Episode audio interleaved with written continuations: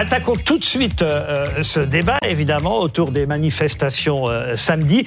Est-ce qu'elles sont vraiment utiles, ces manifestations contre les violences policières? J'ai envie de commencer par vous, Céline Derkaoui. Ah bah merci, c'est gentil. Oui, elles sont, elles sont très utiles. Moi, ça me fait plaisir qu'un parti politique se saisisse de cette question-là, qui est intimement politique. Il y a quand même la Cour européenne des droits de l'homme et ainsi que l'ONU qui ont condamné la France plusieurs fois sur la question des violences policières. Ce ne sont pas des institutions islamo-gauchistes ou quoi que ce soit. C'est quand même euh, euh, des institutions, euh, voilà, respectées, tout ce qu'on veut. La LDH aussi a condamné et il y a eu 870 morts de violences policières. Sauf qu'on l'a vu, ça a dégénéré, pardon. Hein. Oui, la manif. Moi, je l'ai faite la manif. J'y étais sur place pendant À les Paris 4 heures. À Paris, ouais, ouais. Et vous Paris. avez vu ces Et j'ai pas incidents du tout euh, vu ces incidents. Alors, peut-être qu'on peut les montrer pour Ouais, euh, les personnes qui n'auraient pas vu cette séquence qui a beaucoup interpellé, une séquence filmée euh, où l'on voit cette voiture de police attaquée à, coups de barre de fer. Il y a quatre policiers dedans. On apprend que trois d'entre eux ont été blessés, légèrement, mais blessés quand même. Vous allez le voir à un moment donné, on voit l'un des policiers qui sort brièvement du véhicule, arme à la main, ce qui a aussi choqué certains dans la classe politique, notamment Sandrine Rousseau, pour tenir à distance des manifestants. On regarde la séquence.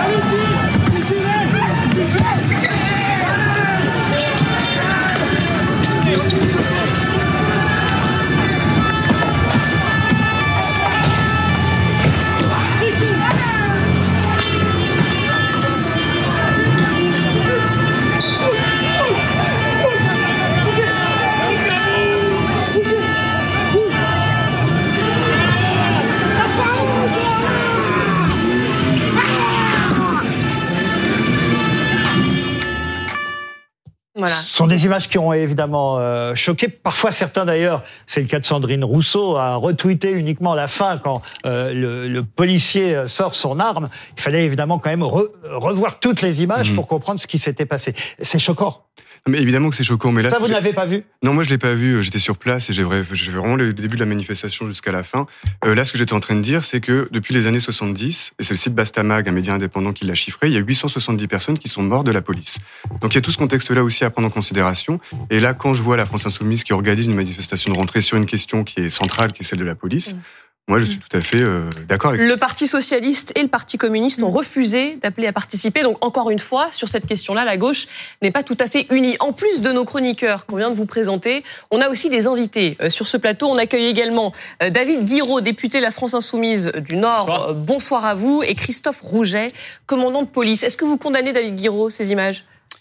Moi, j'étais à Lille, vous savez, et euh, je crois que Dans le Nord, ce ça s'est bien passé. oui, Oui. mais comme dans beaucoup de manifestations, justement, parce que je crois que aborder ce sujet-là avec un bandeau où il y a marqué manif anti-police et euh, concentrer le débat sur ces euh, allez deux minutes qui sont malheureuses, mais sur ces deux minutes euh, d'événements où vous avez d'un côté euh, Elles sont des manifestants choquantes. qui sont Pardon, pleins- elles sont pas seulement Elles sont malheureuses, elles sont choquantes. Mais concentrer le débat et entrer dans le débat de cette manière-là, c'est une stratégie délibérée qui vise à anéantir toute réflexion de la part des gens. Je le dis, à anéantir toute réflexion. Parce que ce qui s'est passé, par exemple, pour moi qui manifestais à Lille, ça ne correspondait pas du tout au traitement euh, tel qu'on est en train de, de faire de Enfin, cet on a couvert les manifestations dans leur globalité, mais en revanche, quand il se passe un incident de la sorte, quand même, qui n'est pas anodin, Mais on est ne obligé suis- d'en parler Mais aussi. c'est c'est là où je suis pas d'accord avec vous. Vous êtes peut-être, vous pouvez vous sentir obligé d'en parler. C'est vrai que c'est un fait. Mais ça fait longtemps qu'on en parle. Moi, par exemple, j'étais euh, euh, dans une manifestation aux côtés d'une famille, la famille d'Amin Leknoun. J'aimerais bien qu'on parle autant que ces deux minutes que vous avez euh, mis, qu'on parle autant du fait, par exemple, que ce jeune homme qui a été tué il y a un an, l'enquête, elle patine, et que il y a des journaux qui ont fait des révélations sur cette enquête, sur pourquoi elle, elle patinait. Et vous savez, ce sont vos confrères de Libération qui ont été convoqués par la police. La police qui leur a mis la pression pour qu'ils révèlent leurs sources. Vous savez, vous, journalistes, que révéler ses sources quand on est journaliste, c'est jamais bon signe de la part d'un pouvoir quand il vous demande ça. De la même manière que j'étais avec une famille qui a été brisée. Et je dis parce que il faut entrer dans ces sujets-là avec des faits, avec une logique, avec une réflexion, pas avec des bandeaux manifs anti-police et des images de casse uniquement. C'était quand même une la manif grande partie. C'était quand même une manif pas seulement anti-police, c'était aussi effectivement contre le racisme systémique, on le sait. Mais quand même dans cette manifestation, Vous vous oui. trompez, Monsieur Ruquier. Bon. C'était pas une manif anti-police, c'était une manif pour la justice. Vous savez, il n'y a pas de slogan. Moi, dans, par exemple, dans la manifestation de Lille, Les slogans qu'on a de- entendus, Ça arrive, ça arrive, c'est pas mon slogan, mais c'était pas ça. Aujourd'hui, vous êtes en face d'une famille qui est brisée, qui est détruite. D'accord? On vous appelle, votre gamin est mort à 2h30 du matin, on vous appelle à 9h. Vous vous demandez mais pourquoi il y a 7 heures d'attente entre les deux? Vous vous demandez pourquoi le véhicule dans lequel a été tué Amin Leknoun, qui a été placé sous scellé, a été curieusement incendié et qu'on n'a plus accès à ce véhicule. Mm. Et qu'il faut que la presse fasse ces révélations-là pour que le public s'en empare. Mais vous quand condamnez quand même ces images Mais qu'on vient de voir. c'est- trop facile ces images de condamnation. Vous, je veux Bah dire, non, mais c'est une question Non. euh, tout à fait euh, normale. Est-ce que vous mais- condamnez ces images Alors, justement, on- regardez on- comment on on- on n'arrivera pas à, à- faire dire autre Parce chose. qu'on se met des œillères comme ça. Non. D'un côté, vous avez des images choquantes d'un policier qui sort un, des pistolet, et de l'autre, vous avez des images choquantes aussi. Il faut le dire pour la plupart des gens, c'est normal. Alors, je vous interromps. On Mais c'est pas on ça peut le débat. On peut pas dire que ce soit choquant que le policier sorte, euh, euh, voilà, son, son arme On va être choqué par cette pour, image. se défendre, puisque ce qui est choquant, c'est d'abord que Non, la mais voiture soit attaquée. Non, mais quand même, c'est justement, je, je trouve. euh, Enfin, la, la question des violences policières, c'est une vraie question en France comme dans euh, tous les pays du monde. C'est pour ça que euh, ceux qui nient leur existence même, à mon sens, euh, font, font, font une erreur, puisque ça existe forcément dans, dans, dans tous les pays du monde. D'ailleurs, on peut parler peut-être plutôt de bavures policières que de violences policières. Les bavures policières, c'est quelque chose qui existe, euh, qui existe partout. Et qui a Non. toujours existé depuis des on, années. Des on voit bavures, bien, ça existe. on voit bien la, la et c'est un sujet qui doit être réglé euh, par euh, différents procédés, la refonte de l'IGPN, la GoPro systématique pour filmer les interventions. euh, le- le- Il y, a- il y a beaucoup de choses à faire sur ce sujet-là. Les contrôles aux faciès. Né- également. néanmoins, Parce que vous dites, né- Diacaoui, les contrôles aux faciès également. oui, aussi. mais, exemple, il faut pas. euh, Ça D'accord. alimente un peu de la, la, la rage aussi. euh, chez Mais on voit bien, si vous voulez, la police en France, elle est à bout de nerfs. Euh, la police en France, je parle sous le contrôle d'un commandant de police, elle est à cran parce que elle a à affronter une violence extrêmement euh, euh, prégnante dans beaucoup de nos quartiers, de nos rues qui sont parfois hors de contrôle. Euh, on est dans un pays où la sécurité n'est pas toujours assurée et de moins en moins et dans de plus en plus d'endroits. Et donc quand vous avez, et je dis tout ça sans nier qu'il y a parfois des bavures qui doivent être sanctionnées et qui ne le sont pas du tout suffisamment en France. Mais j'observe que un- un- une certaine frange du monde politique français essaye d'exploiter en effet un ressentiment contre la police et essaye notamment de travestir certaines réalités. Et donc quand j'entends Monsieur Guiraud ici présent dire que ce qui est choquant dans les images qu'on a vues, euh, c'est que le policier sorte son arme, alors que n'importe qui à la place de ce je policier suis aurait fait la même chose, je comprends qu'il y a une Bah non, tentative de manipulation de leur C'est ce que dit Sandrine Rousseau aussi d'ailleurs. Elle affirme que ce geste bon- est très grave. bon- Pardon, et je vous interromps, inadmissible. Julie. Est-ce que c'est un bon exemple? Qu'on cite à chaque fois Sandrine Rousseau Mais C'est une représentante du monde politique. J'ai l'impression que sur tous les sujets, on cite Sandrine Rousseau et c'est vraiment Mais- pas Mais forcément vous voyez bien l'exemple que à donner. ce Oui. que je conteste, c'est le cadrage qui est donné à ces événements. Je vous dis que je manifeste avec une famille, c'était la première fois qu'elle entrait en mobilisation. Ça, j'entends bien. Non, c'est pas on entend bien, c'est il faut traiter le sujet. C'est pas juste on entend bien et puis on passe à est-ce que vous condamnez cette image-là? Sinon c'est trop facile.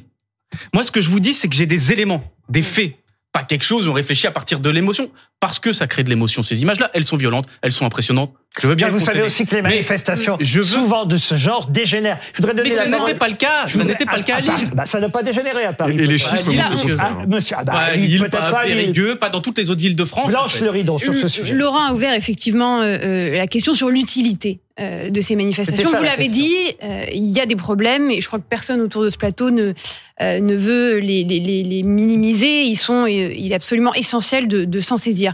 Mais est-ce que, quand vous savez que c'est un sujet qui divise autant la gauche, et d'ailleurs, vos partenaires de la NUPES, les socialistes et les communistes, n'ont pas voulu euh, défiler ni euh, participer à l'appel à la manifestation de, ce week-end.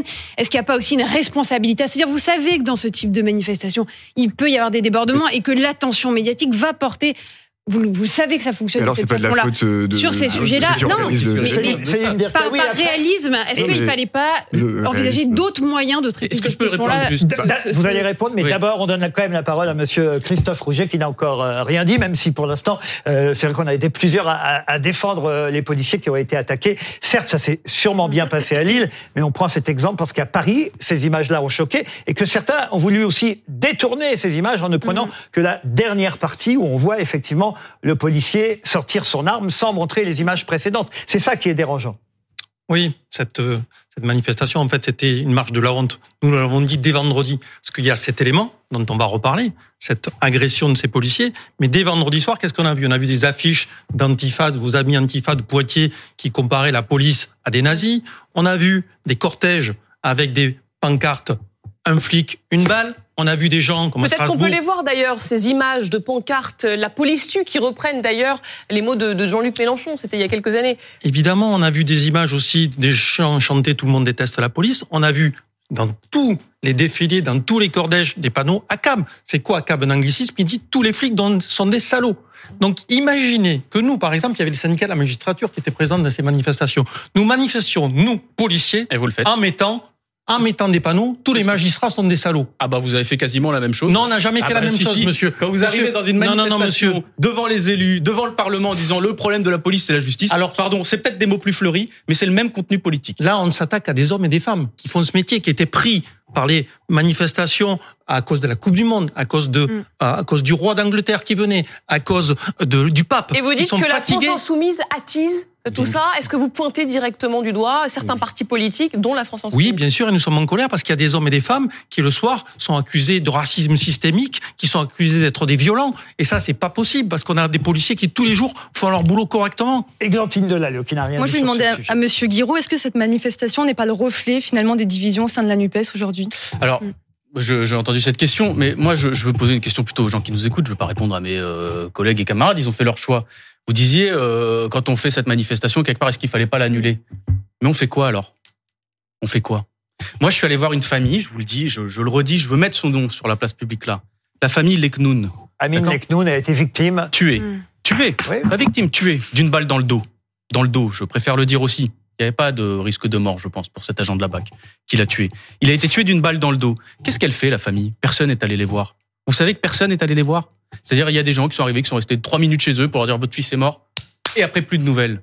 Et ensuite, la justice patine. Ils n'ont pas de nouvelles de la justice. Qu'est-ce qu'on fait si on manifeste Mais pas du coup, qu'est-ce que, quoi que vous proposez Que la euh, justice oui. fasse son travail dans des cas, effectivement, comme ceux-là, qui sont, on l'a dit, des bavures, en fait, des, des, euh, effectivement, des, des, des actes dramatiques, certes, mais est-ce que, pour autant, il faut mettre tous les policiers dans le même Mais panier. C'est ça la question. Mais si, C'est un pas peu, des questions c'est un peu ce que font ces individuelles, c'est une quand même. question C'est pas de savoir- institutionnelle. C'est- une question institutionnelle, c'est pas les, les flics individuellement.